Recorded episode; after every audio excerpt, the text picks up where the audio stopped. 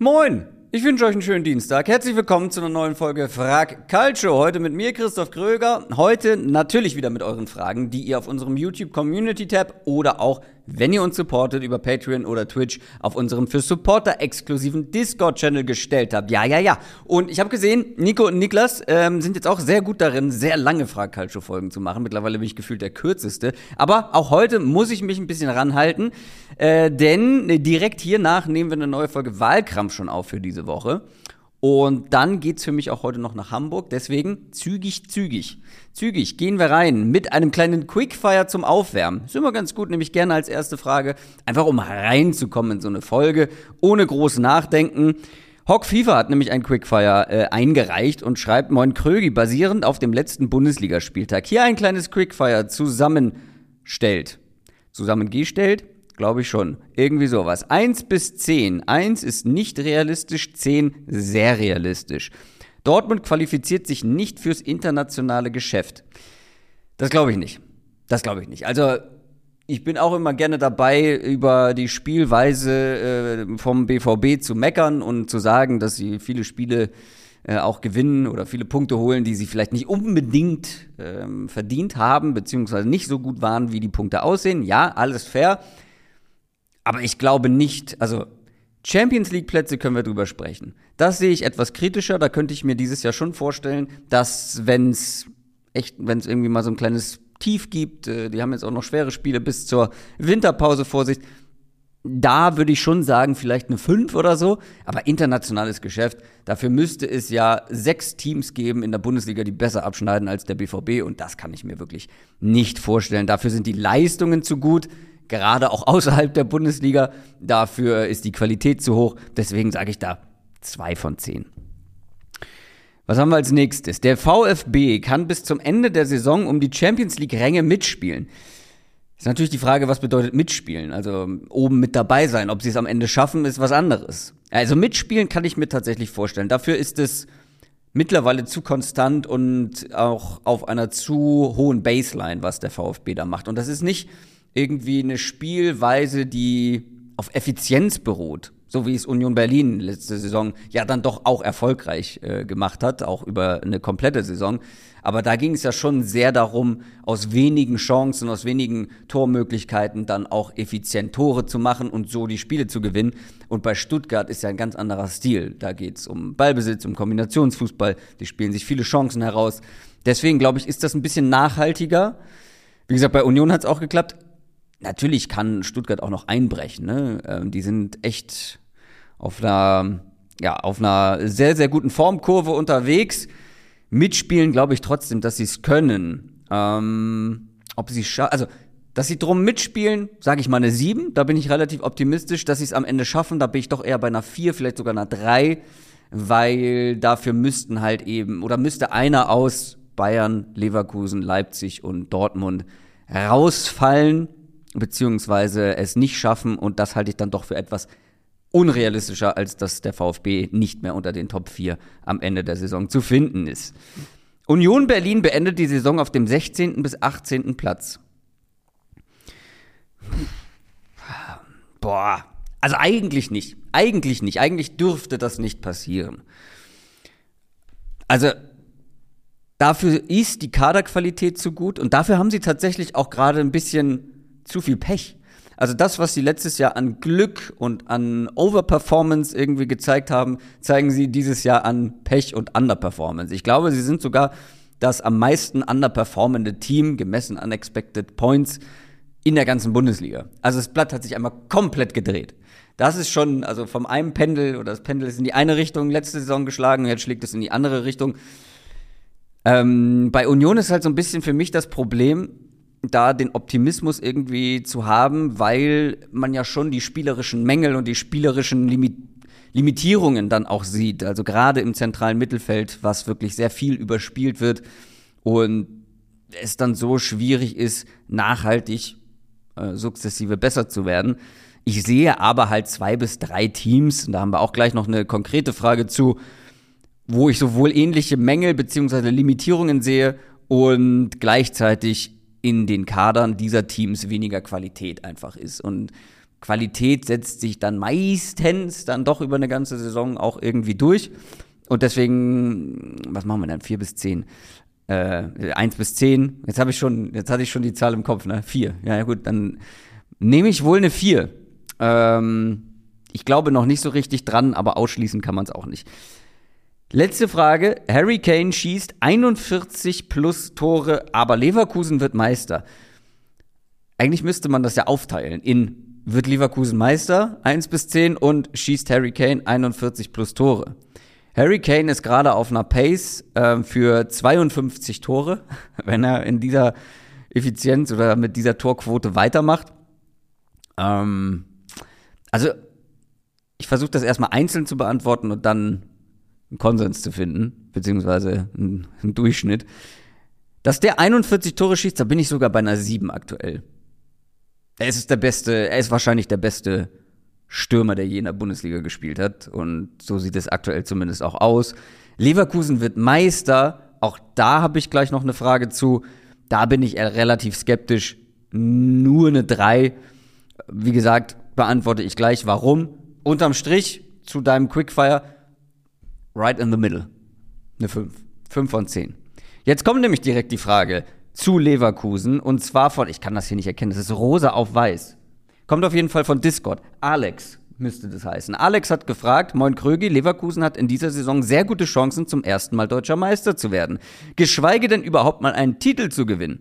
Aktuell kann ich mir nur folgendes Szenario vorstellen, in dem das noch schief gehen könnte. Xabi Alonsos Wechsel zu Real wird im März, April publik und es kommt deswegen eine Menge Unruhe in den Vereinen. Glaubst du, dass die Werkself in dem Falle trotzdem die bisherige Dominanz durchziehen kann oder brechen sie in alter Vizekusen-Manier doch noch ein? Grüße aus dem Rheinland.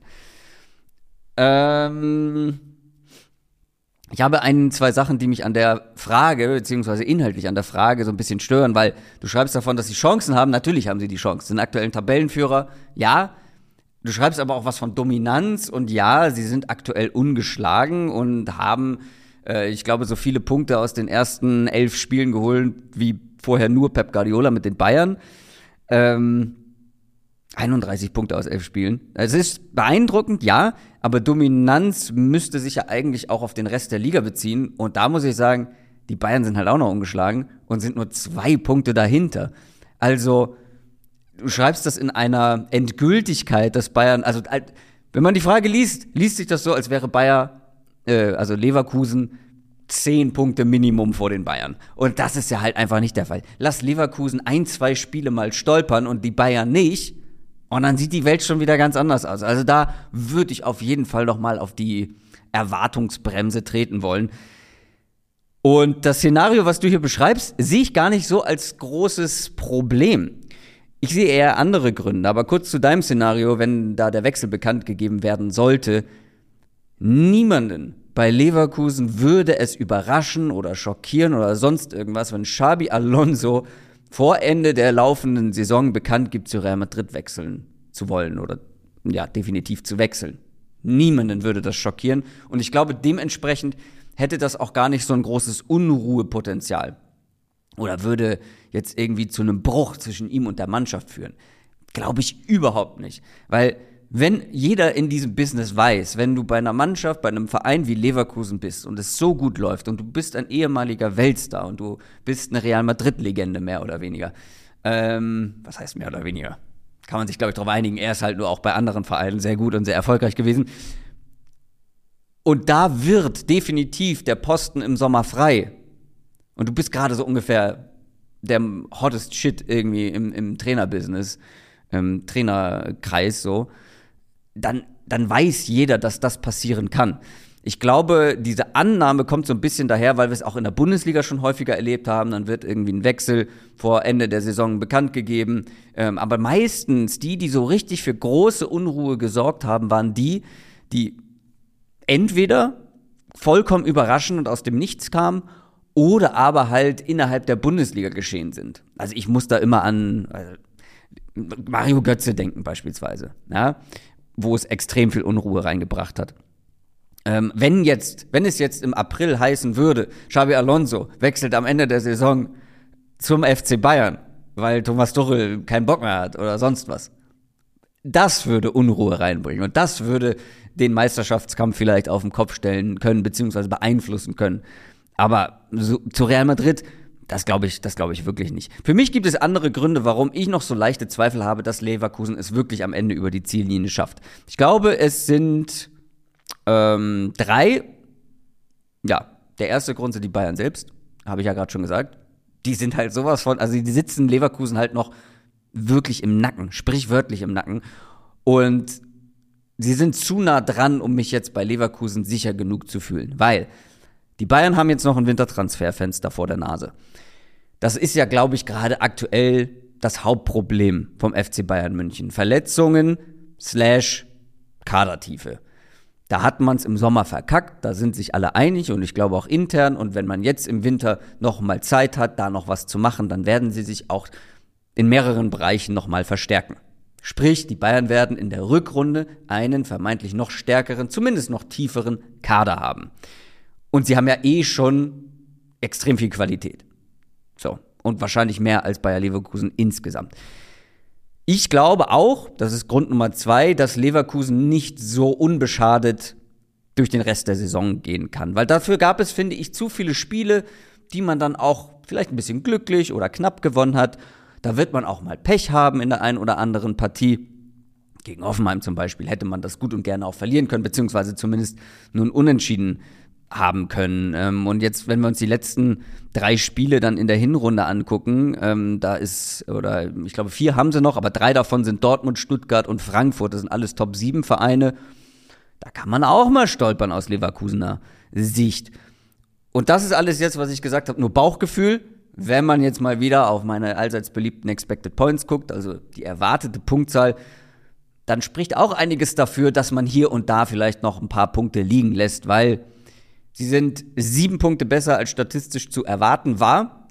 Das hat nicht unbedingt was zu bedeuten, weil sie halt, also wenn man sich die Spiele anguckt, gab es auch Spiele, die gefühlt souveräner waren, als dann am Ende die Expected Points aussahen.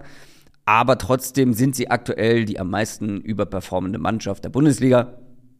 Ja, die guten Mannschaften oder die Mannschaften, die oben stehen, sind meistens am Überperformen. Deswegen ähm, nur für den Hinterkopf. Ja, also wenn sie die Pace weiterhalten, das wäre schon ungewöhnlich. Und der dritte Punkt ist, glaube ich, der größte, da wurde auch schon viel drüber gesprochen, der Afrika Cup. Ähm, die zweite Januarhälfte fehlen Leverkusen, Tapsoba, Kusunu und Boniface. Drei der absolut wichtigsten Spieler, beziehungsweise drei der Säulen in diesem Team. Dazu noch Adli und Teller. Aber die drei sind natürlich besonders wichtig.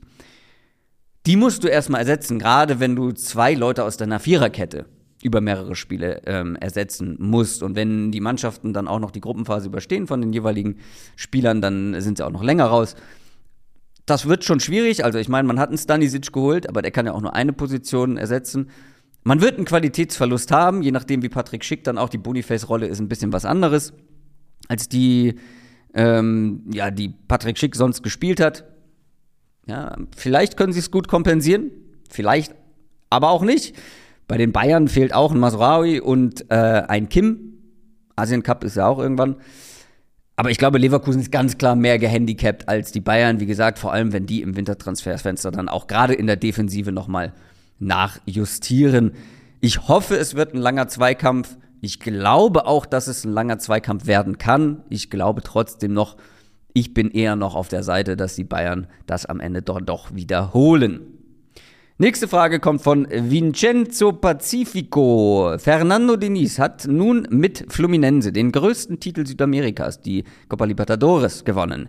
Er hat großartigen, aber auch sehr eigenwilligen Fußball spielen lassen und die Qualitäten der einzelnen Techniker wie Marcelo rausgeholt. Kannst du das kurz einschätzen? Sind wir der taktischen Revolution doch näher als zuvor gedacht? Und glaubst du, dass er mit der Nationalmannschaft von Brasilien nun auch so erfolgreich sein könnte? Gruß aus der Stadt vom Schweizer Rekordmeister.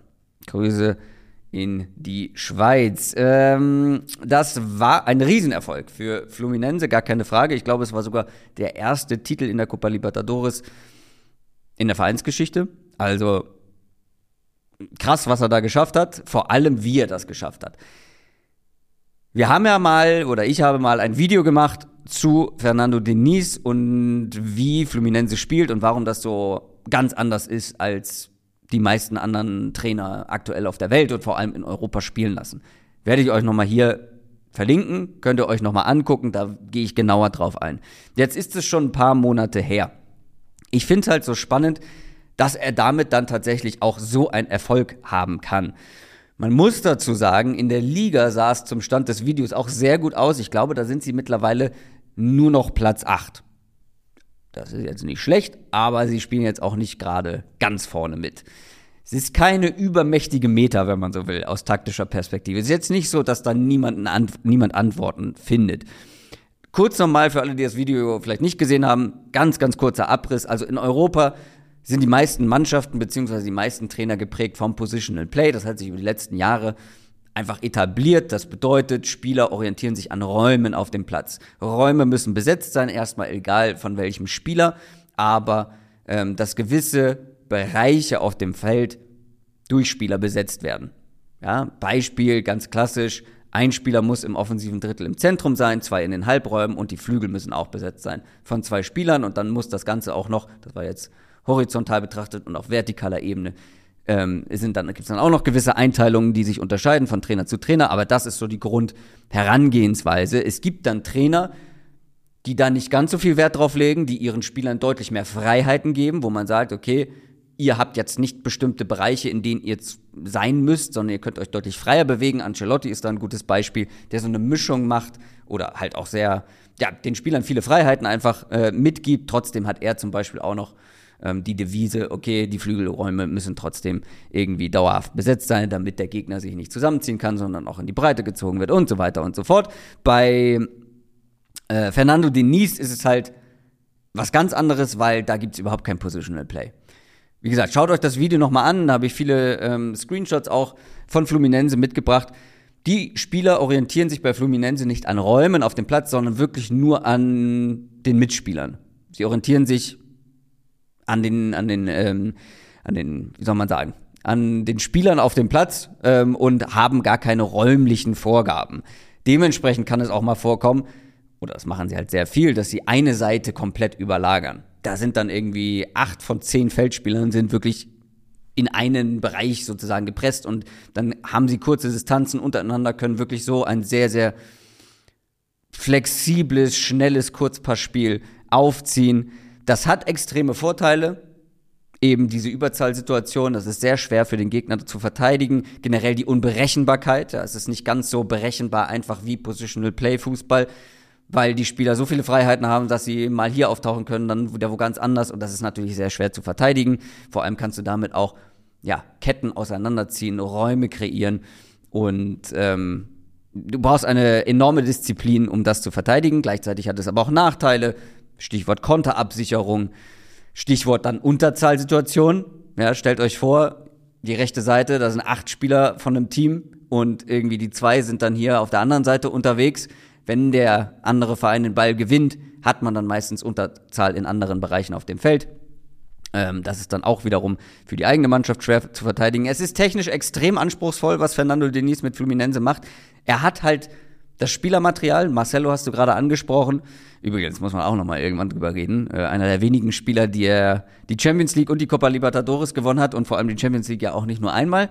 Also krasse Karriere, die er jetzt noch mal irgendwie gekrönt hat mit diesem Titel im oder auf dem eigenen Kontinent und auf dem Heimkontinent. Und die Spieler müssen eine enorme Kreativität mitbringen. Und da kommen wir eigentlich auch schon zu deiner, zu dem Punkt, den du ansprichst sind wir einer taktischen Revolution näher, als ich das damals vielleicht gedacht habe, als ich das Video gemacht habe? Jein. Ich würde behaupten, das ist ein sehr, sehr großer Trend, der da gerade von Fernando Diniz, der es halt in, in einer Extreme macht wie kaum jemand anderes, der sich so langsam über den Weltfußball ausbreitet.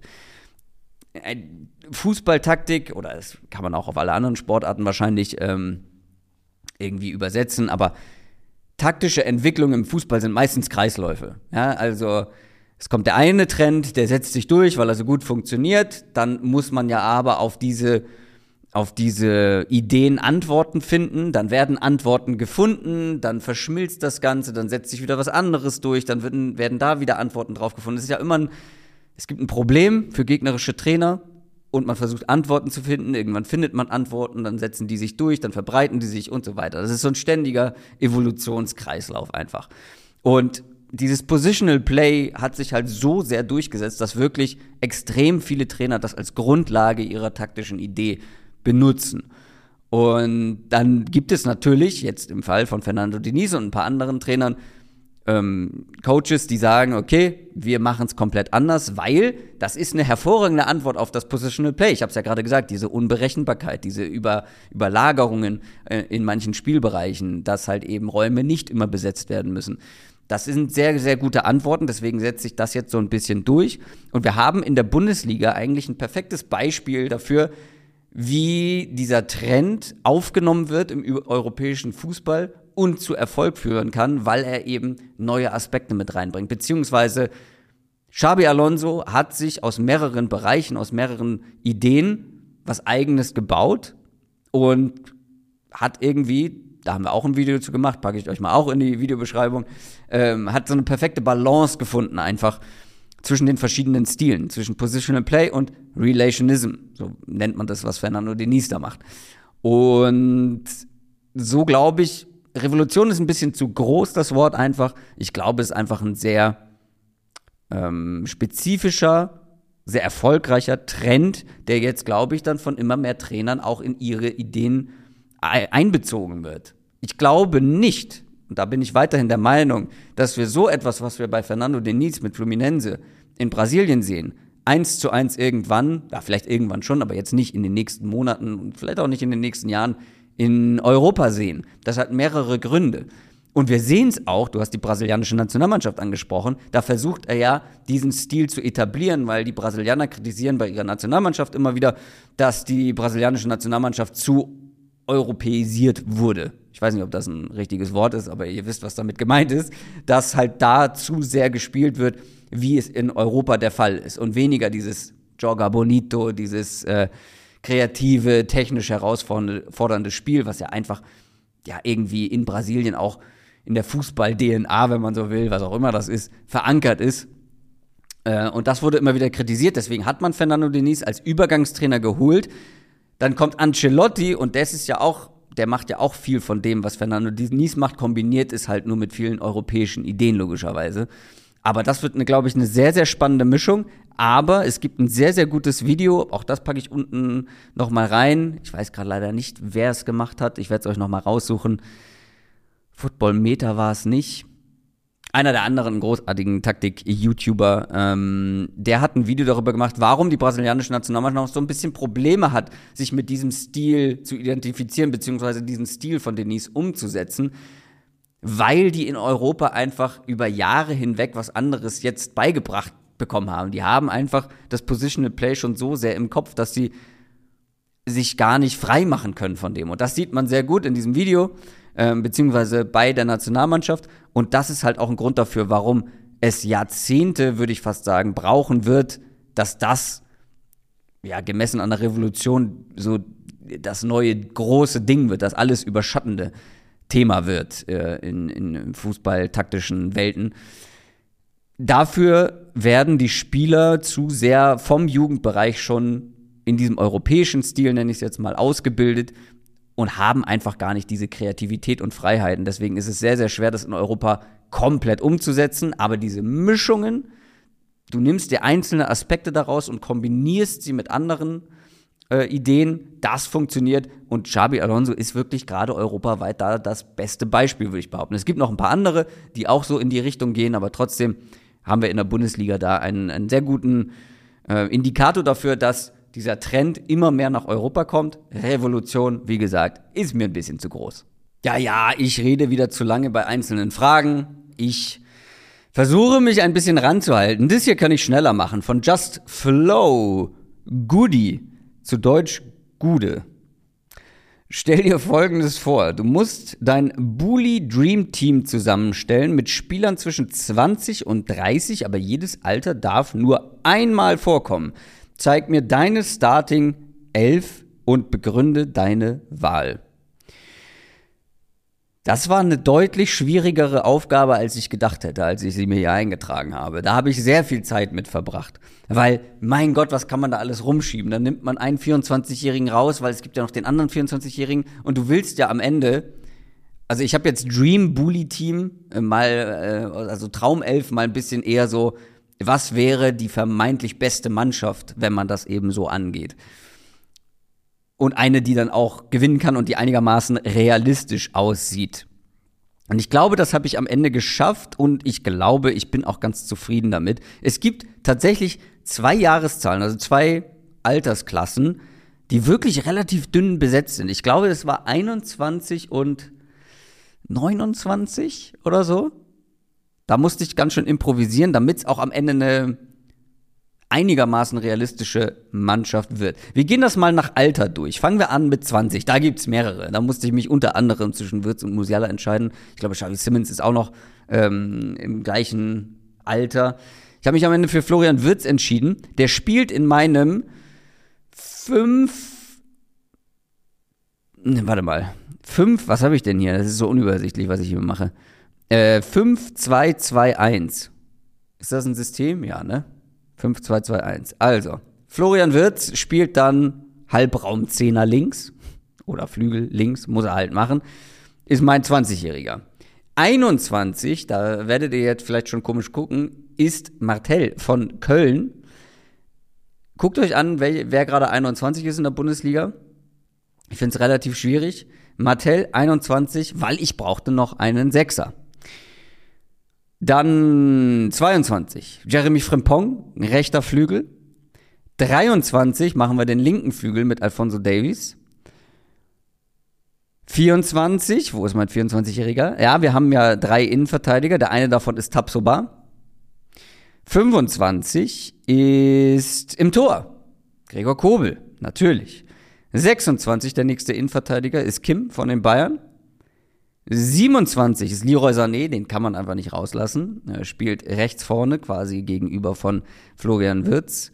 28 Josua Kimmich, mein kreativer Part neben Martell auf der Doppel 6.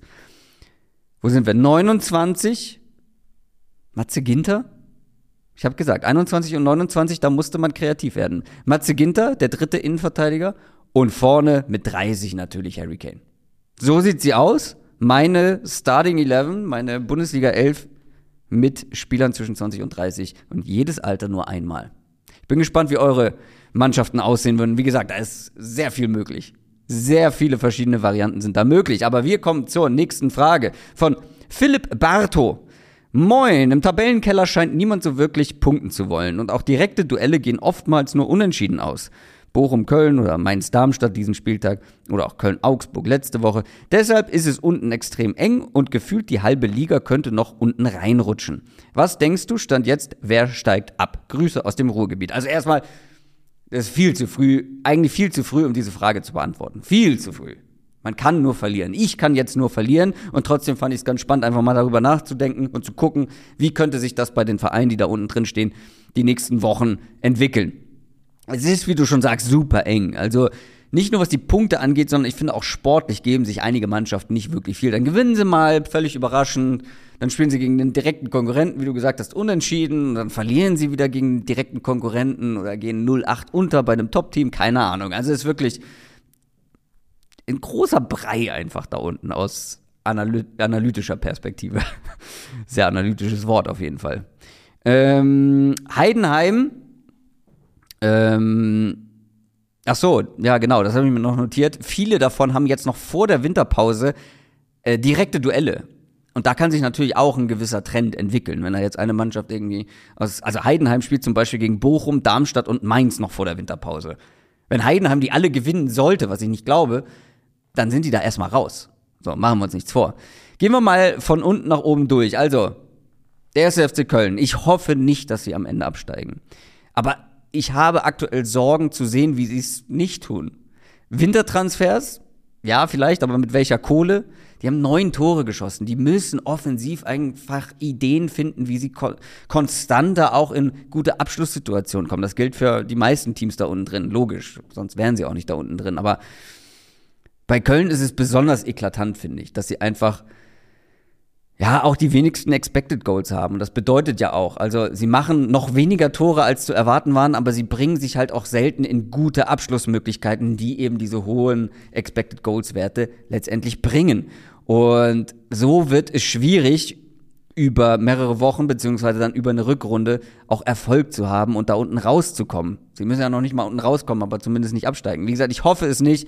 Köln gehört für mich absolut in die Bundesliga, aber da mache ich mir aktuell schon Sorgen. Union, ich habe es vorhin schon mal erwähnt, ich kann es mir einfach nicht vorstellen. Klar, so ein Abwärtsstrudel, so ein Teufelskreis darf man nicht unterschätzen. Das macht auch viel im Kopf und gerade mit der Erwartungshaltung, die man da, glaube ich, dann auch jetzt entwickelt hat über die letzten Jahre, äh, und vor allem mit den Transfers im Sommer.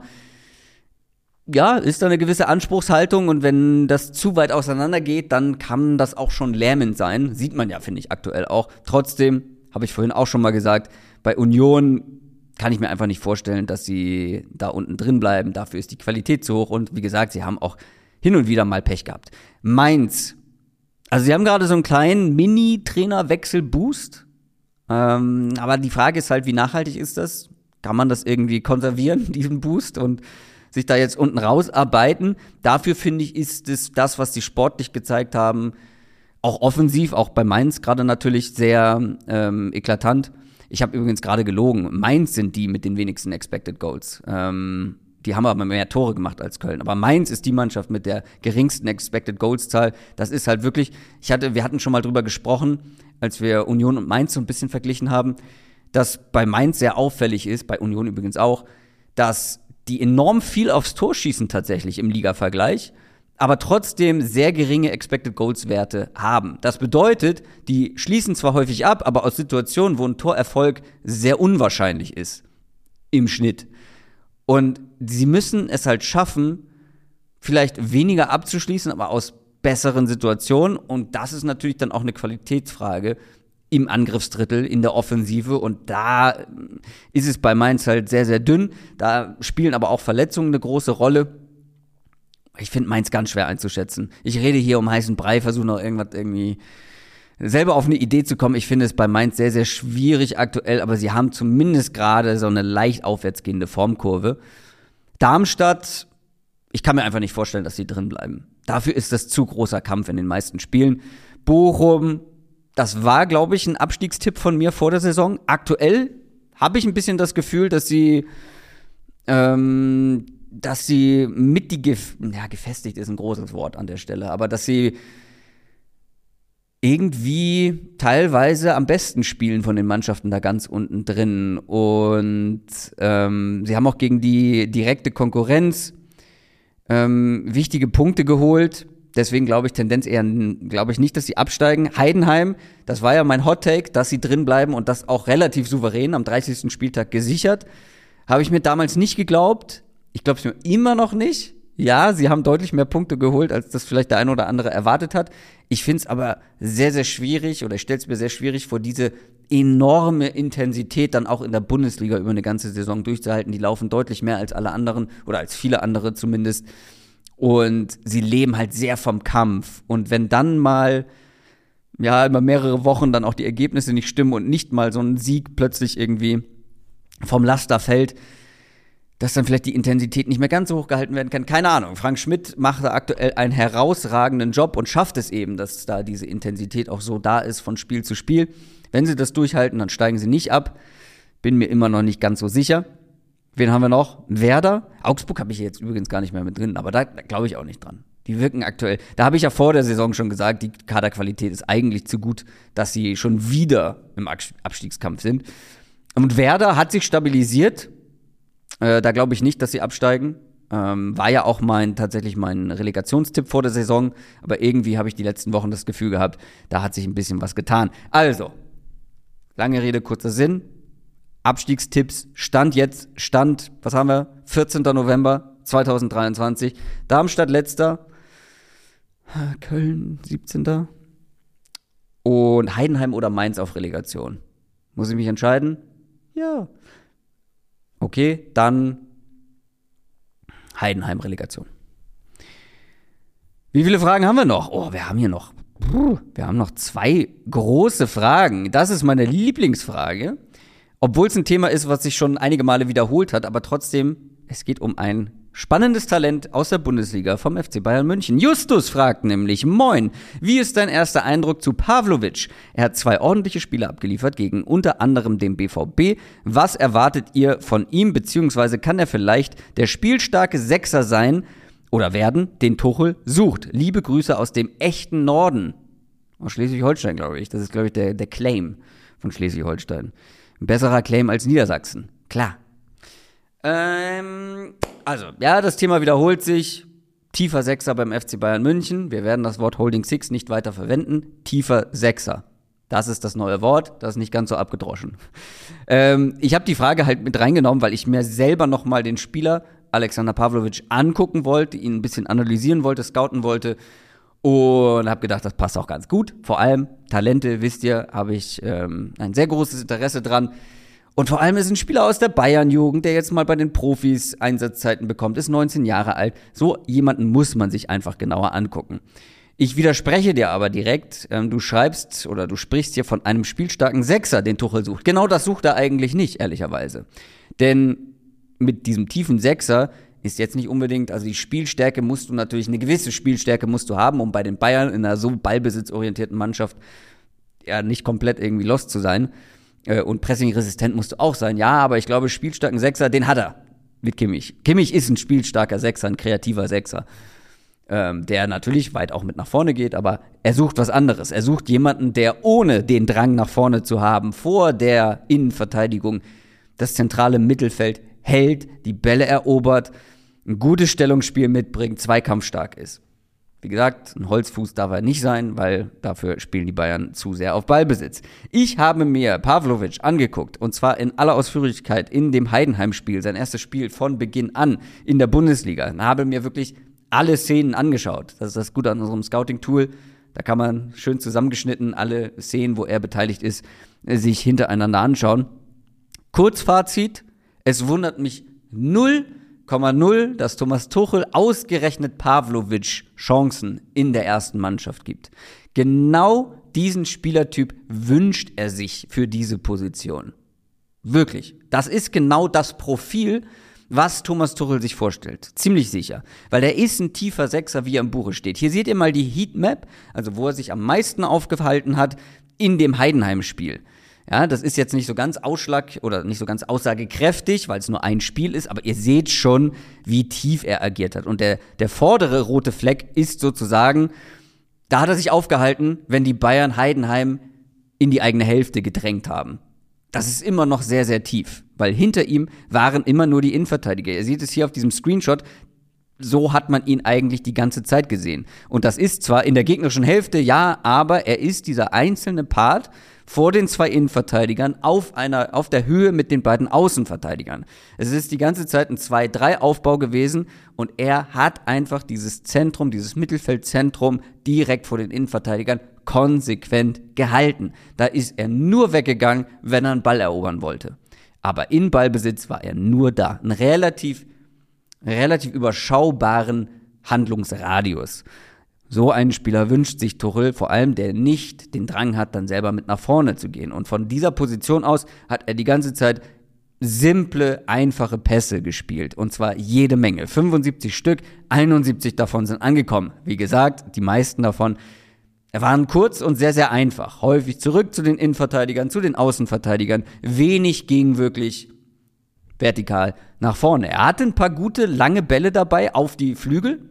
Die hat er hin und wieder genommen, aber insgesamt nur vier. Drei davon sind aber angekommen und haben auch ja, äh, neue Situationen kreiert. Auch nicht gerade unwichtig für diese Position.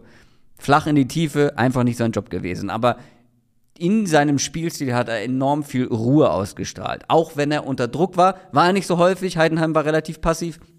Aber dann wurde er überhaupt nicht hektisch, wenn mal Druck kam. Und es ist halt das Gute, wenn sich so jemand auch nicht in Ballbesitz aus dieser Position wegbewegt, weil du dann bei Ballverlusten einen Spieler mehr in der zentralen Restabsicherung hast vor den Innenverteidigern. Und ich habe euch mal eine Szene rausgesucht nach einem Ballverlust. Da finde ich, zeigt er extrem gut, was das dann letztendlich bedeutet, diese zusätzliche Restabsicherung zu haben in der Tiefe.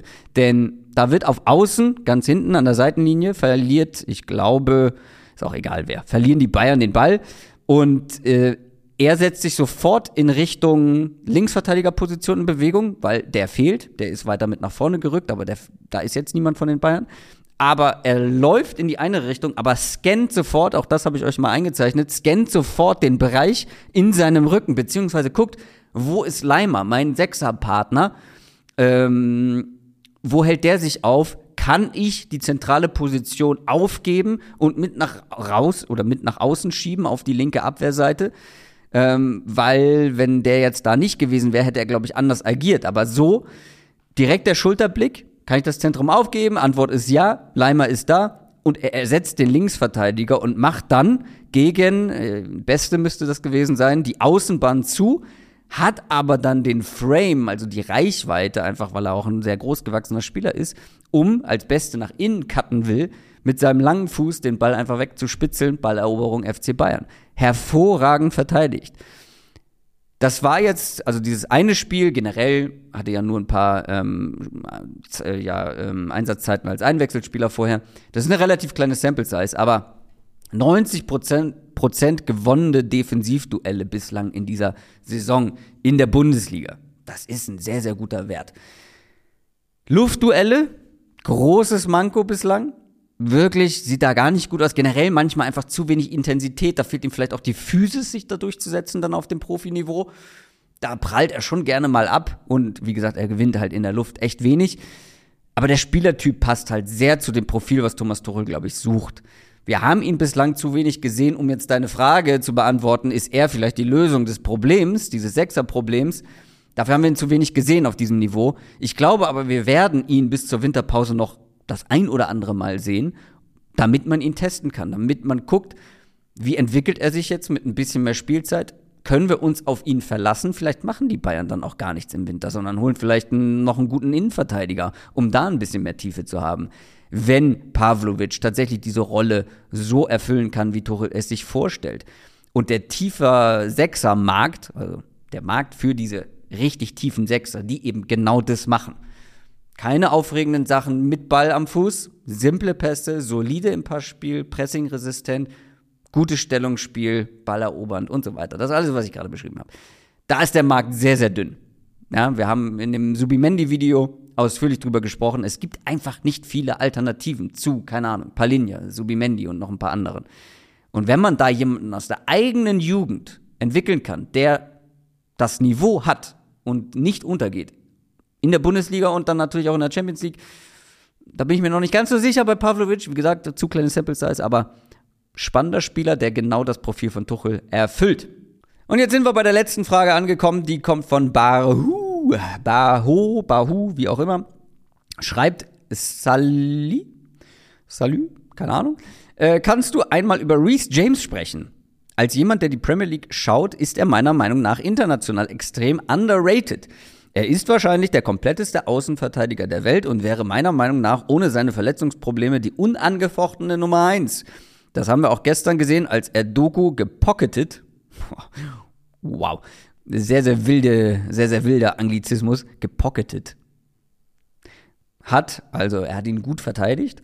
Äh, und noch einen Assist für Sterling verbuchen konnte. Daher meine Frage, was ist deine Meinung zu RJ?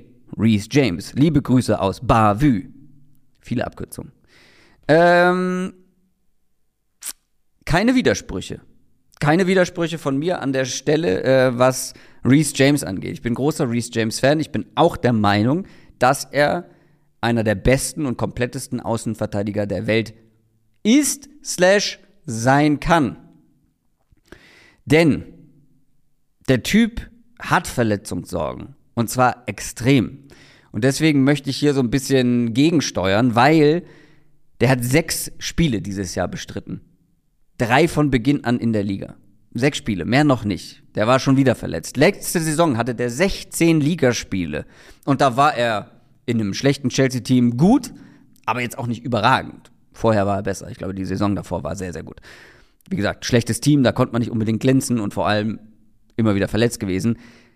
Niemand kann, der so wenig gespielt hat in jetzt fast anderthalb Jahren, die unangefochtene Nummer eins auf irgendeiner Position auf der Welt sein. Das ist einfach unmöglich. Diese Verletzungssorgen und die Verletzungspausen sind Realität. Die Menge an Spielen, die Sample Size ist viel zu gering, um jemanden, um so jemanden als unangefochtene Nummer eins zu bezeichnen, was du ja gemacht hast. Du hast zwar geschrieben, wenn die Verletzungssorgen nicht wären, ja sind sie aber. Die sind ja da. Also er spielt ja einfach zu wenig. Er hat das Potenzial, 100 Prozent, ich glaube, ich habe es in einem anderen Video auch schon mal gesagt, als er eben so gut gespielt hat, der Typ hat das Potenzial, der weltbeste Außenverteidiger zu sein.